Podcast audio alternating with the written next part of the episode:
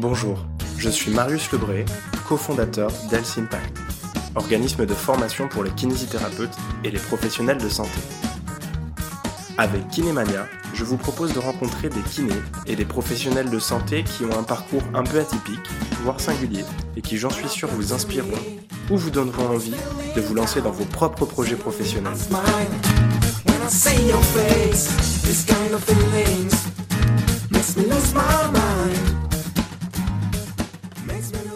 Salut Anthony, je suis hyper content de te recevoir sur podcast. Comment tu vas? Moi, ça va plutôt bien. euh, même si on est en confinement, euh, on profite du temps quand même pour pouvoir s'avancer sur le maximum de choses et profiter de bien lire. J'espère que toi aussi, tu arrives à bien t'occuper. Ah mais là moi j'ai un tas de trucs à faire donc euh, c'est parfait. j'ai largement de quoi m'occuper. Je devine. Aujourd'hui, sur cet épisode, on va parler de deux choses, deux choses qui m'intéressent beaucoup et qui, j'espère, intéressent beaucoup nos, auditeurs. C'est un, les céphalées, la prise en charge des céphalées en cabinet libéral par, euh, par un kinésithérapeute, et deux, l'accès direct. L'accès direct, c'est souvent un terme calvaudé. Donc, c'est un, un sujet qu'on va aborder tous les deux parce que toi, donc Anthony, tu es kinésithérapeute euh, libéral, à Paris, dans un cabinet de kiné, tu euh, vois essentiellement que des troubles musculo-squelettiques chroniques, hein, c'est ça? Ouais. Et principalement des, des patients qui souffrent de céphalée. Alors ça c'est pour la première euh, partie de notre discussion. Et puis la deuxième c'est que et c'est pour ça aussi que ton profil m'intéresse c'est que tu fais ta thèse en parallèle de ton activité clinique et de tes activités de d'enseignement. Tu fais ta thèse sur le domaine de l'accès direct. C'est pour ça qu'on va en parler aujourd'hui. Tu es en co-direction avec Paris euh, d'Hydro et euh, l'université de Montréal. Donc à Montréal c'est François Demeule qui te co-dirige. Et à Paris d'Hydro qui est-ce qui te co-dirige? C'est Aurélie Bourmeau, une médecin de santé publique. Donc on va parler euh, accès direct par rapport à, à ta thèse et puis euh, la, les spécificités de la pratique de la prise en charge dans la prise en charge des céphalées. Est-ce que je t'ai bien présenté déjà? Est-ce que j'ai pas dit de bêtises? Non, non, c'est parfait. Tu m'as bien résumé. Ok. Donc déjà, euh, moi, honnêtement, je j'ai pas du tout le même profil que toi. Je prends pas en charge des troubles musculo-squelettiques. J'y connais franchement pas grand-chose, et tant mieux, parce que ça va m'apprendre plein de choses. Qu'est-ce que c'est euh, Qu'est-ce que c'est les céphalées en fait? Et comment on les prend en charge quand on est kiné Ouais. En gros, euh, déjà la céphalée, c'est un symptôme. Donc ça peut être présent en fait dans plein de pathologies euh, diverses et variées qui sont pas forcément des troubles musculo-squelettiques puisqu'on peut retrouver ce symptôme même euh, chez des patients qui ont des pathologies cardiaques ou, euh, ou même des, des pathologies respiratoires. Mais c'est vrai qu'il y a plusieurs pathologies qui présentent des céphalées, donc qui relèvent vraiment de troubles musculo-squelettiques. Et en général, celle à laquelle tout le monde pense en premier, bah, c'est les céphalées d'origine cervicale. C'est-à-dire, c'est des patients qui ont un problème d'origine soit musculaire ou articulaire au niveau des cervicales et qui va provoquer des douleurs soit qui irradient ou qui se réfèrent au niveau du crâne. Donc toi, par contre, les patients que tu prends en charge sont uniquement ce type de patients-là, qui ont le, les céphalées liées aux cervicalgies. C'est pas des gens qui ont des céphalées liées, comme tu le disais, à des pathologies cardiaques, euh, pulmonaires ou autres. Uniquement des troubles musculo-squelettiques. En fait, toutes les, toutes les céphalées qu'on appelle secondaires, c'est-à-dire qui sont euh, un des symptômes du tableau du patient, mais qui est lié à une autre pathologie, ça, en général, on les prend pas en charge en kiné, sauf l'exemple de la cervicalgie euh, qui provoque des céphalées. Mais par contre, il y a aussi d'autres troubles qui sont plutôt d'ordre neurologique, et en fait qui se rapprochent à, de la douleur chronique, comme pour les douleurs lombaires par exemple, où en fait c'est plus des dérèglements du système nerveux, comme la céphalée de tension, la migraine. Par exemple, la gueule de bois, c'est une forme de céphalée. Je connais bien. C'est la céphalée. de- C'est ouais. C'est pour ça que je t'en parle parce que j'étais sûr que cet exemple ça allait te parler. C'est Donc un- ça, ça c'est de la céphalée de tension. C'est pas un Ouais. En fait, c'est une céphalée secondaire, sauf que le, le type de céphalée, c'est de la céphalée de tension. D'accord. Et, et cette forme de céphalée, souvent, elle peut être indépendante en fait du- d'une cause identifiée, et elle va être directement liée à, un- à un trouble du système nerveux. Hmm. Et ça, en kinésithérapie, on peut le traiter. Donc, En gros, il y a à peu près, il y a, excuse-moi, il y a quatre types de céphalées en fait qu'on peut traiter en kiné. Les céphalées d'origine cervicale, Mhm, les migraines, on peut participer au traitement. mhm. Les céphalées de tension, donc tension pour une question de tension musculaire, mais ça on pourra en reparler. Et ensuite les céphalées qui sont liées à des troubles euh, au niveau de la face, c'est-à-dire des troubles temporomandibulaires. C'est les quatre types de céphalées. parmi les 150 types de céphalées qui existent où la kinésithérapie peut avoir un intérêt. Alors, ok, c'est donc moi si si je te suis là, il y a quatre types de céphalées qu'on peut prendre en charge quand on est kiné. Parmi un gros paquet de céphalées, tu t'as dit qu'il y en avait 250, c'est ça? En fait, il y en a plus de 200, ouais, Euh, Mais quand plus de 200. Quand tu dis céphalée secondaire, c'est secondaire à quelque chose d'autre. Est-ce que les quatre céphalées dont tu as parlé tout à l'heure, ces formes-là, tu les ranges dans les classes secondaires ou ça n'a rien à voir? Moi, je, je pose les questions de façon extrêmement naïve parce que franchement, j'y connais rien. Non, non, mais t'as raison de poser la question. En gros, dans les quatre que j'ai donnés, il y en a deux, c'est des céphalées qu'on appelle primaires, c'est-à-dire qu'on Mhm. n'a pas de cause identifiée euh, objectivable à l'imagerie, à des examens sanguins ou autres. Donc c'est la migraine et la céphalée de tension. Mhm. Et ensuite, on a deux autres formes de céphalées qui, elles, sont secondaires, parce qu'elles sont secondaires à un autre trouble, qui soit un problème cervical, pour la céphalée d'origine cervicale. Ou une gueule de bois. Voilà. Alors non, la gueule de bois, c'était un- juste un exemple, mais c'est vrai que la, la céphalée de tension, faut imaginer que c'est vraiment la forme typique, c'est juste causé par euh, plusieurs facteurs de risque, qui peuvent être du stress, des troubles du sommeil, des euh, facteurs anxieux, qui vont être présents sur une même période et qui vont favoriser l'apparition de ce type de céphalée. Mais aujourd'hui, on comprend pas encore très bien en fait comment ça apparaît. Mais l'autre type de céphalée secondaire, c'est lié au problème temporomandibulaire. Mm. Ça, par exemple, si j'ai un problème de l'articulation temporomandibulaire, ça peut être amené à me provoquer des douleurs, euh, des, des maux de tête. Et comme c'est secondaire à mon problème d'articulation, Mm. c'est une céphalée secondaire. Donc sur les quatre, il y a deux céphalées secondaires et deux céphalées primaires. Ça veut dire que, alors j'imagine dans ce cas-là que sur tes quatre céphalées que tu as énumérées, t'en as deux qui sont secondaires, deux qui sont primaires, et j'imagine que la prise en charge va être différente selon que le céphalée est primaire ou secondaire. Exactement. Qu'en fait, la céphalée, si on la traite, soit c'est une conséquence, donc on n'arrivera pas à résoudre le problème du patient, soit ça fait partie Voilà. du tableau global des symptômes du patient, et c'est même souvent le symptôme principal. Et donc là, en fait, en, le traitant, si c'est une céphalée primaire, ça posera pas de souci après pour réduire progressivement les symptômes. Mais les céphalées d'origine cervicale, si on traite pas le problème cervical, bah, les maux de tête vont continuer à être présents. D'accord.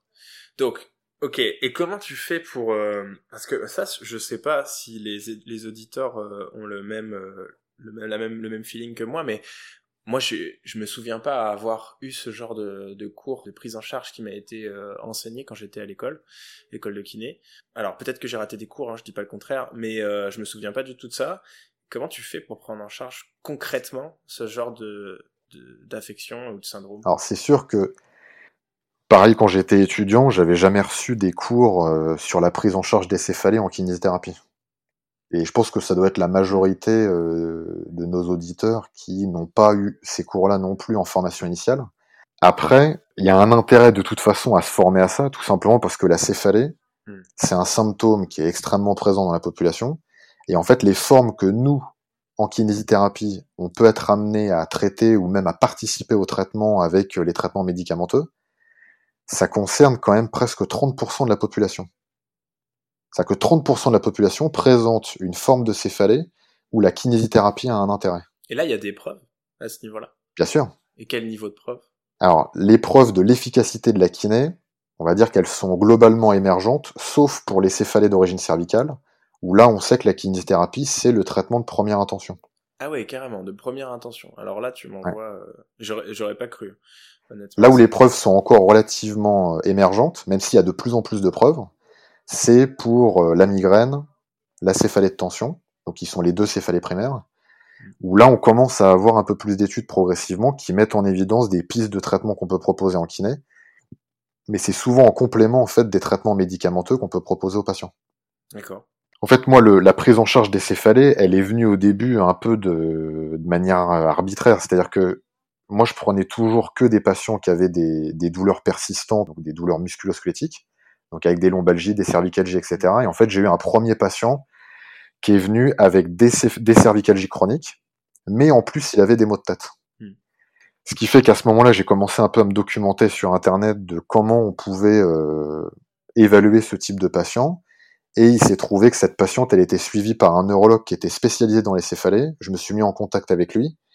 Et ensuite, j'ai commencé à beaucoup plus approfondir mes connaissances sur les céphalées au travers de la littérature qui existait sur Internet. Et j'ai été faire des consultations avec ce neurologue pour voir comment lui posait le diagnostic, comment il évaluait ces patients-là.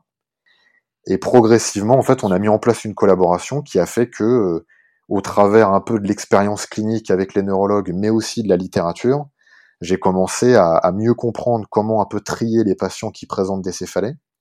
Et en fait, après, avec l'expérience, c'est-à-dire à force que les neurologues m'envoient des patients avec des céphalées, j'ai pu euh, tester un peu aussi certains types de traitements pour les situations où la littérature elle pouvait pas trop m'orienter sur ce qu'il fallait faire pour après progressivement essayer d'adapter des, mmh. des, protocoles de traitement évidemment conjointement avec les neurologues ce qui me permettait après de, de travailler en collaboration beaucoup plus étroite avec les neurologues et d'essayer de proposer des traitements individualisés. Quoi. Donc tu vois, ça s'est fait un peu comme ça par étapes. De fil en aiguille, tu es, arrivé là où tu en es euh, actuellement. Moi, euh, bon, hormis le fait que j'en ai pas entendu parler quand j'étais à l'école, mais comme tu le disais, c'est le cas d'une majorité de personnes probablement. Même en tant que praticien, c'était pas quelque chose que je croyais, que je, que je pensais qu'on allait pouvoir traiter ou alors en tout cas prendre en charge. Est-ce que tu connais la proportion de kinés en cabinet libéraux qui prennent en charge ce genre de d'affection, de, syndrome? Parce que là, ma question elle est orientée. J'imagine qu'il y en a très peu. Oui. Euh, il y a toi, mais euh, tu as des collègues, euh, tu as un réseau, tu as des gens qui font la même chose que toi, ou, tu es peut-être un des seuls?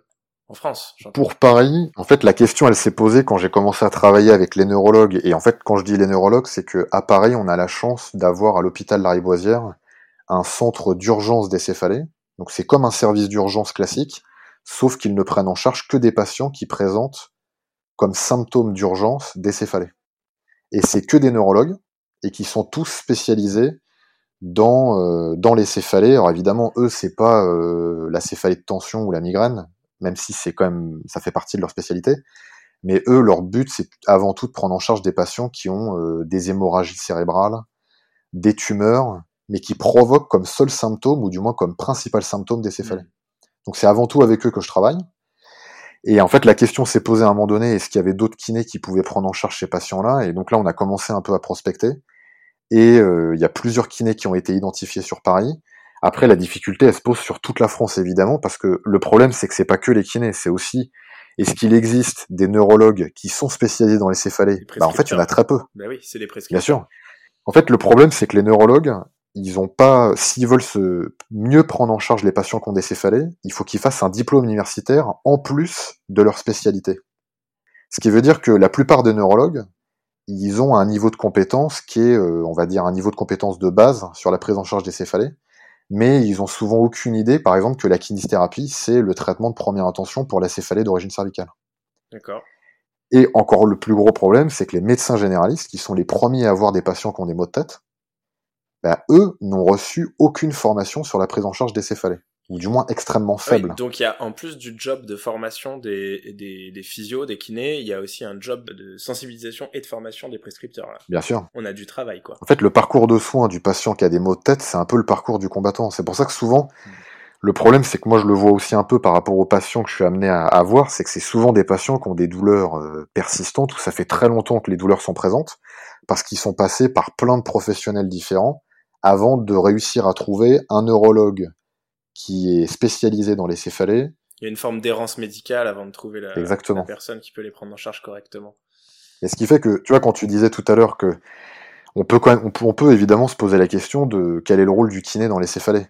Mais le côté positif, c'est que la littérature, en fait, sur euh, la manière de comprendre la douleur chronique, bah c'est la céphalée, c'est une douleur que ce soit une douleur au niveau du crâne ou une douleur au niveau lombaire, les mécanismes peuvent être un petit peu différents, mais le fait de mieux comprendre par exemple la douleur lombaire chronique fait qu'aujourd'hui, on s'intéresse aussi de plus en plus à comprendre les maux de tête.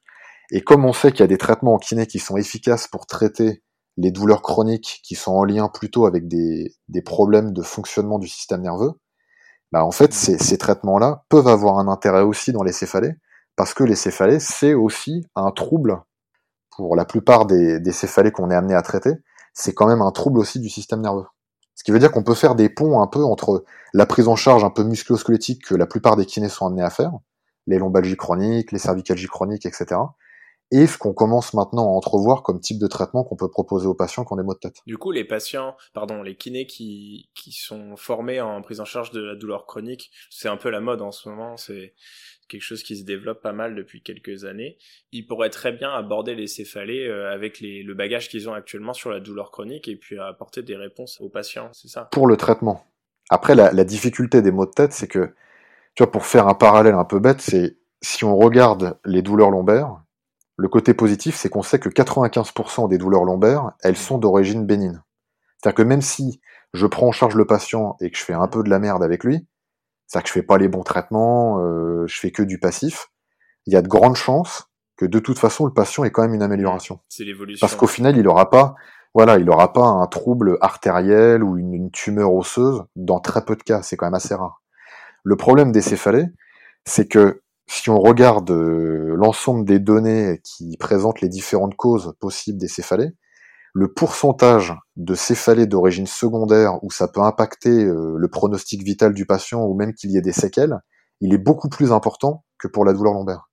Ce qui veut dire que le, le triage des patients qui ont des maux de tête, hein. c'est un enjeu, c'est un enjeu de dingue. Il y a un enjeu, c'est l'enjeu le plus important. Il faut être formé au triage dans ce cas-là. Il faut savoir identifier des signes qui pourraient laisser penser à, des signes de gravité en fait. Et si tu les connais pas, euh, tu risques de, de passer à côté de quelque chose et de pas réorienter le patient correctement. Tout l'enjeu est sur le triage. Et au-delà du triage, en fait, comme c'est de la douleur persistante souvent aussi, c'est d'être en capacité de travailler en réseau, c'est-à-dire d'avoir dans son entourage un neurologue qui, qui connaît le domaine, éventuellement un, médecin généraliste si besoin, éventuellement aussi un psychologue. En fait, tous ces professionnels vont être importants pour être en capacité de, proposer le meilleur traitement aux patients. Donc il y a l'enjeu du triage, mais aussi l'enjeu un peu de la collaboration interprofessionnelle, parce que comme toute prise en charge de pathologies complexes, en tant que kiné, on peut pas révolutionner le monde tout seul. c'est certain. Et pour se former à, ce genre de, prise en charge, il y a des DU qui existent, parce que ça m'a l'air bien pauvre vu ce que tu dis, même dans le corps médical. Donc, euh, en termes de formation pour les professionnels de rééducation, il y a, y a quoi? Il n'existe pas. Alors, pour les kinés spécifiquement, il n'y a pas de diplôme universitaire ou de diplôme interuniversitaire qui existe. Ouais. Euh, le seul diplôme euh, donc interuniversitaire qui existe entre l'université de Paris et l'université de Montpellier, il est réservé aux médecins. Donc pour des. Ah, il y en a un. Il y en a quand même un pour les médecins. Exactement. Ouais.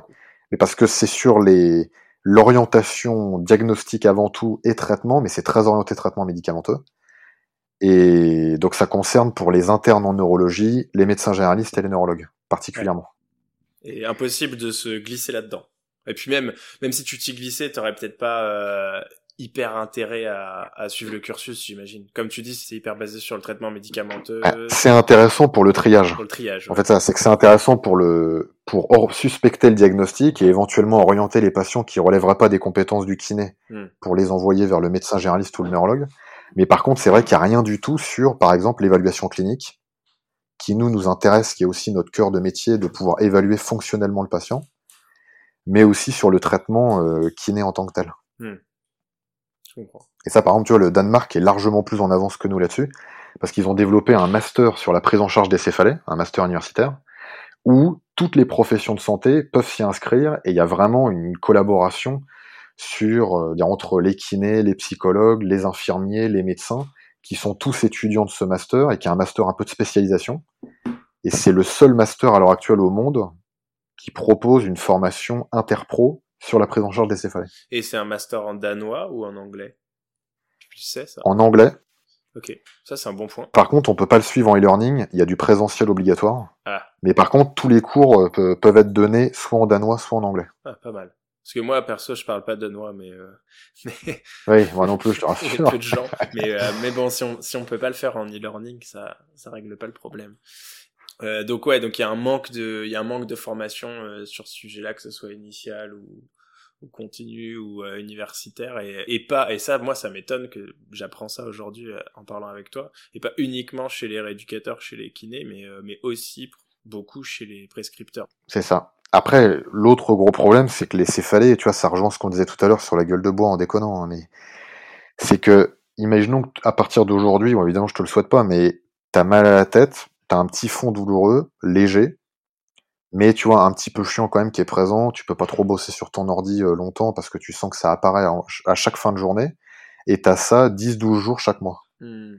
Le problème, c'est que comme le mal de tête, c'est un symptôme hyper bénin pour la plupart des gens, en fait, tu vas composer avec la vie au quotidien en considérant que bah, y a, y a peut-être pas besoin d'aller consulter, de se faire traiter. En même temps, tu vas pas prendre des médicaments plus forts que du doliprane. Le doliprane, il n'y a pas besoin de prescription. Donc toi, tu peux, tu peux euh, bah, tout simplement t'auto-alimenter de médicaments sans te prendre la tête à consulter. Le problème, c'est qu'une fois que ça va commencer à se chroniciser, s'installer, bah, c'est peut-être le moment où tu vas commencer à consulter. Mais là, en fait, tu réduis la probabilité que le traitement soit adapté à ta, à ta situation, tout simplement parce que tu as un peu tardé avant d'aller consulter. Parce qu'en fait, dans l'imaginaire un peu collectif, bah, le mal de tête, c'est un, c'est un symptôme hyper bénin. Quoi.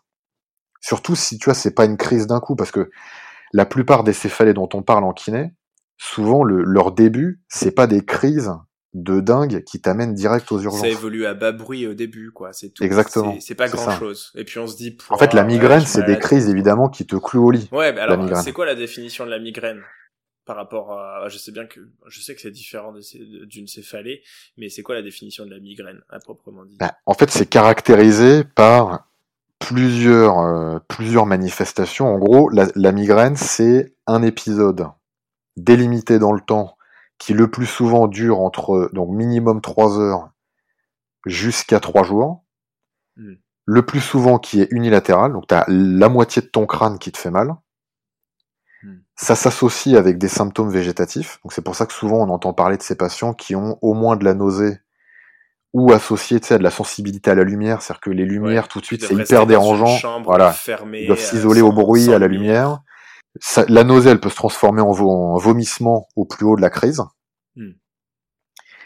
L'intensité, elle est sévère au plus haut de la crise. Elle t'empêche de faire des efforts physiques, c'est-à-dire que même bouger, par exemple marcher dans ton appartement ou dans ta maison, monter un escalier, ça augmente de la douleur. Voilà, c'est ça, ça augmente la douleur pulsatile que tu sens à l'intérieur de ton ça. crâne. Et en fait, c'est ça, c'est que la sensation, elle est assez typique. C'est soit une sensation pulsatile comme un battement cardiaque, soit comme si on te mettait des coups, mais tu vois, un peu à intervalle. C'est que c'est pas une pression continue, comme si tu avais un casque trop serré sur la tête. C'est mm. vraiment un intervalle.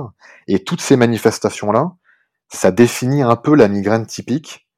Alors que si on parle de la, de la céphalée de tension, qui est un peu la sensation qu'on a quand on a la gueule de bois, c'est mm. plutôt, bah, j'ai mal sur l'ensemble de mon crâne. Ça me donne une sensation comme si j'avais une chape de plomb sur la tête qui me pressurise le crâne. C'est pas une intensité forcément très sévère, ça que ça m'empêche pas de, bouger, je suis pas euh, cloué au lit toute la journée. Mais par contre, je peux quand même faire des activités, mais les activités intellectuelles sont quand même assez difficiles. Mais j'ai pas pour autant de nausées, de vomissements, tu vois, tous les symptômes végétatifs en parallèle. C'est hyper intéressant ce que tu dis là. tu vois, c'est un, ensemble de euh, manifestations. Voilà, c'est ça, c'est différent. Et euh, j'avais pas cette notion de différenciation entre les deux. Et j'avais pas compris exactement que la qu'une céphalée en soi c'était une douleur qui était plutôt homogène sur le sur dans le crâne, qui était pas forcément pulsatile et qui qui était pas forcément hyper aigu quoi. Donc c'est quelque chose de d'assez subaigu qui t'empêche pas de tout faire mais qui peut t'empêcher de faire certaines choses, qui est là, qui est présente euh, plus longtemps qu'une migraine, qui est pour le coup une migraine et une crise hyper aiguë et hyper douloureuse hein, sur une période courte. En fait, quand t'as pas encore une migraine dans ta vie et qu'elle se déclenche par exemple le plus souvent euh, autour de la période de la puberté, bah, la personne elle peut se retrouver direct à aller consulter son médecin parce que c'est tellement violent que forcément la personne veut un traitement. Tandis que la céphalée de tension, mmh comme c'est une céphalée qui est très dépendante de l'hygiène de vie, si euh, pendant plusieurs semaines tu dors mal parce que tu as beaucoup de boulot, que euh, tu travailles beaucoup sur écran, que tu es fatigué, etc., ça peut contribuer à ce que tu à ce que tu aies des céphalées de tension, et ça va apparaître, comme tu disais, à bas bruit tout doucement. Et donc tu vas pas forcément consulter dès le début.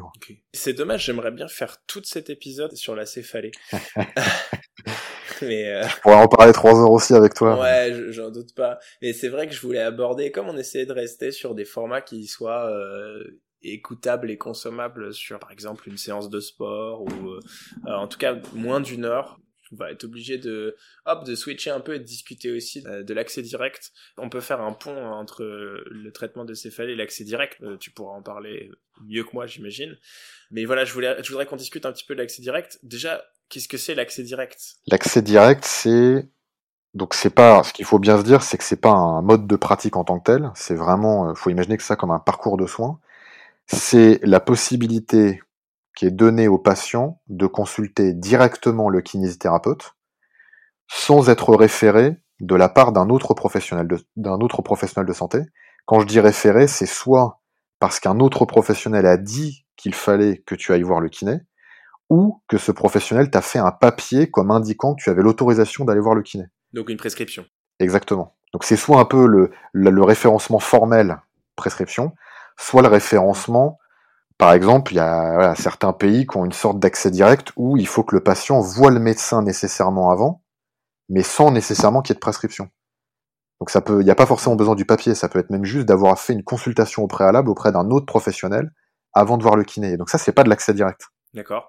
Là, on parlait de décéphalée juste avant. Le problème des céphalées dans la, chez les gens qui, qui en ont, il, il s'inclut vachement, je trouve, dans, dans l'accès direct. Ça veut dire que on pourrait très bien imaginer des patients qui se plaignent de douleurs euh, au crâne depuis euh, depuis quelques temps et qui iraient directement voir leur kiné, par exemple. Le problème de ça, c'est que, à mon sens, ça pourrait être le, la même situation que si on parlait, tu vois, de la bronchiolite du nourrisson. Mm. C'est pour ça que ça a été retoqué par la haute autorité de santé lorsque ça a été évoqué en accès direct pour ces patients-là. C'est que quand on regarde la, la, la, pro, la proportion de patients qui présentent des céphalées qui ne relèvent pas des compétences du kiné, malheureusement, c'est un pourcentage un peu trop important qui fait que le kiné, il aurait besoin d'un trop grand nombre de compétences médicales, donc en sémiologie, etc., pour pouvoir trier. Et le problème aussi, c'est qu'il y a beaucoup de patients qui ont des céphalées qui ont besoin de traitements médicamenteux. Ce qui veut dire que tu leur, tu leur feras pas vraiment gagner du temps parce qu'ils ont quand même besoin d'aller voir le médecin après.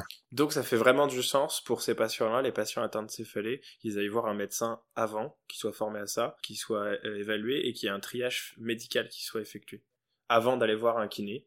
Pour le coup, il faut que le médecin là soit formé à, l'adressage au kiné et qui sache faire la différence entre euh, une céphalée qui relève de la prise en charge de rééducation et, et, une autre. Alors ça peut être ça, mais ça peut être même à un niveau, on va dire, un peu plus bas. C'est juste, nous, typiquement, dans la collaboration qu'on fait avec les neurologues du service d'urgence céphalée, c'est que eux, leur job, c'est d'identifier la céphalée secondaire qui pourrait être euh, grave pour le patient, donc euh, la tumeur, la dissection artérielle, etc.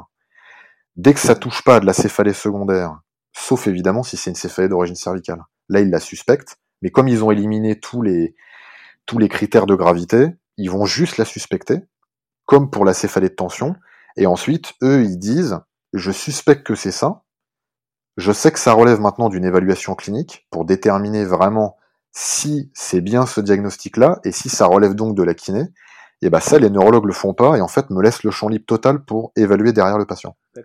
Ce qui veut dire que eux, ils ne font que trier les pathologies qui relèvent de leurs compétences, mais comme ils savent que les céphalées d'origine cervicale et les céphalées de tension, les médicaments en général, bah, sont pas super efficaces, ils disent pas direct faut de la kiné. Ils disent je pense que ça peut avoir un intérêt que le kiné évalue ce patient et après c'est lui qui décide ce qu'il faut faire. Donc eux, ce qu'ils font, c'est qu'ils écartent toute cause grave qui pourrait expliquer la céphalée. Et quand ils ont écarté toutes ces causes, ils te l'adressent. C'est ça.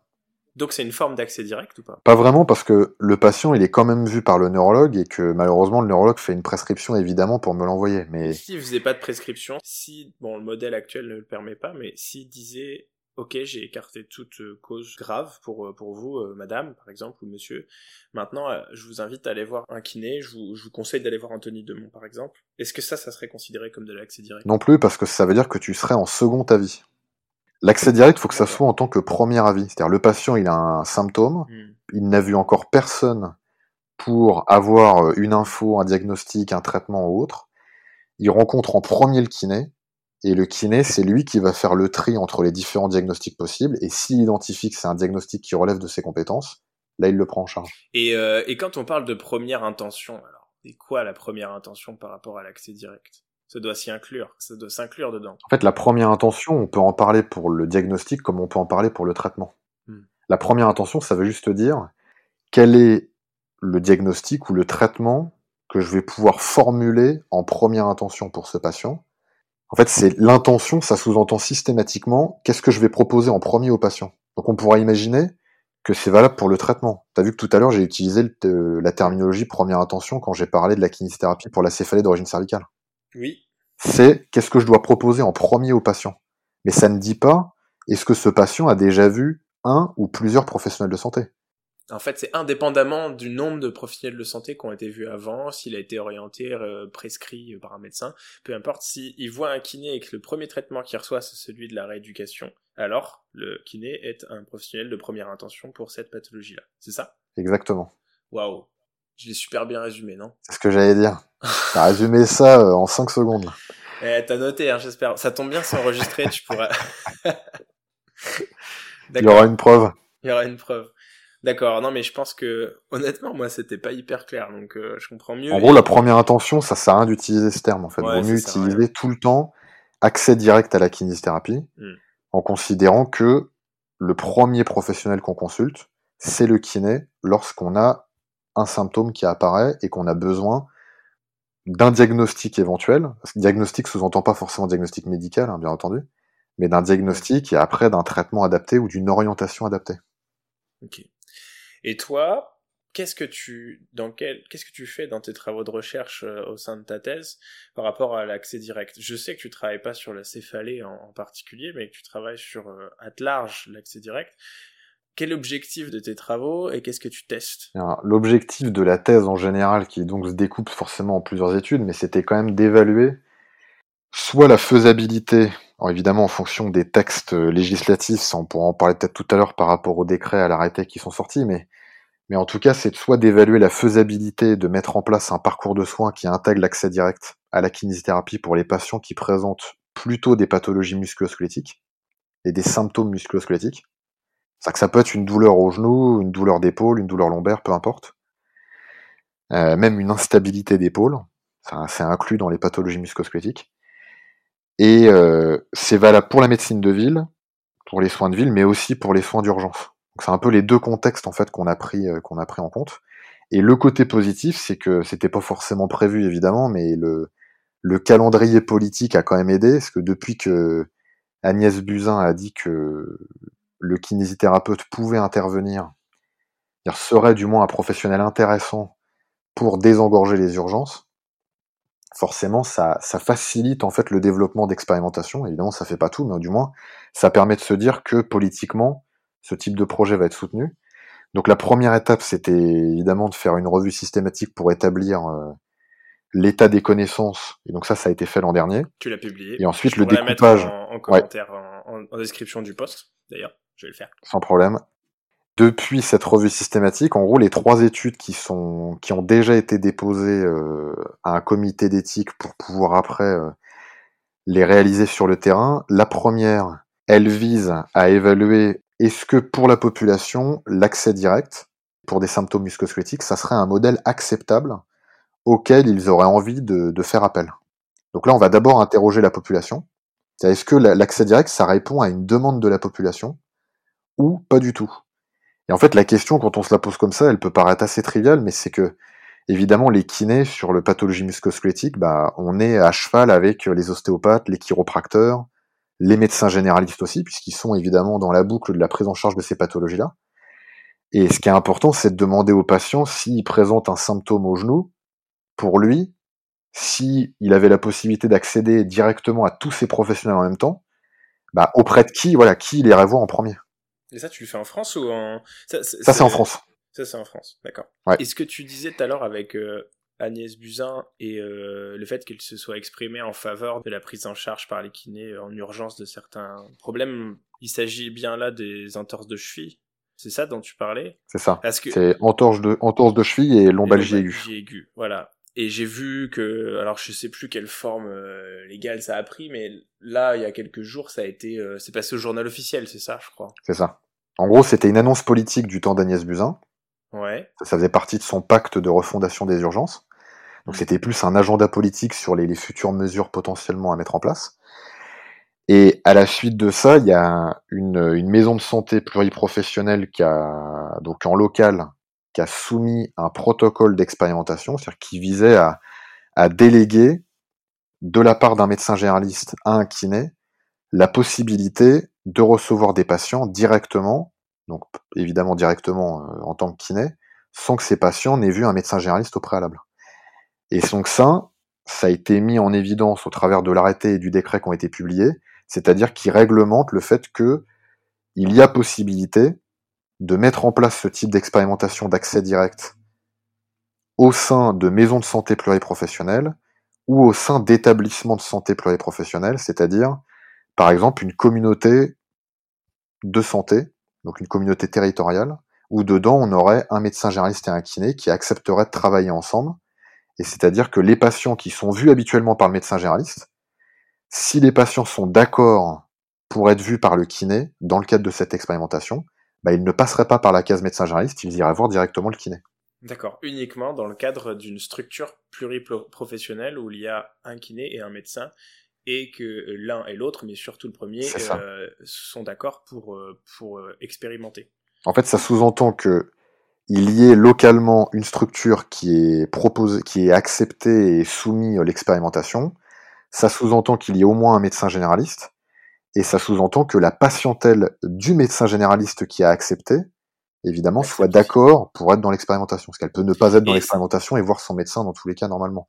Et quand on parle de structure, c'est pas forcément au sens euh, euh, personne morale. Quoi. Ça peut être une structure géographique, comme la communauté, la communauté territoriale. D'accord. C'est pas un médecin, un kiné qui sont forcément dans la même. Euh, Ils sont pas dans la même maison, quoi. La maison Exactement. de santé. Ils peuvent en fait, là, il y a une nuance dans à apporter. un village, dans une ville, et avoir signé un. Alors, ça se formalise comment? Ben oui, la, nuance, elle est hyper importante parce que moi, quand j'ai lu, euh, quand j'ai lu ça il y a quelques semaines, je me suis dit, ok, multidisciplinaire, structure, mais qu'est-ce que ça veut dire en fait?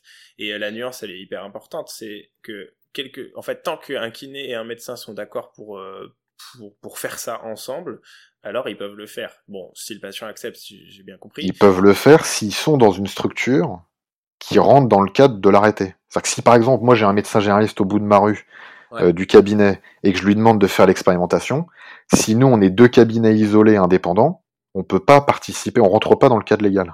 Le cadre légal, c'est soit on est physiquement dans la même maison, hmm soit on appartient tous les deux à une association territoriale qui nous rassemble, et cette association peut être porteuse de l'expérimentation. Et c'est quoi l'association?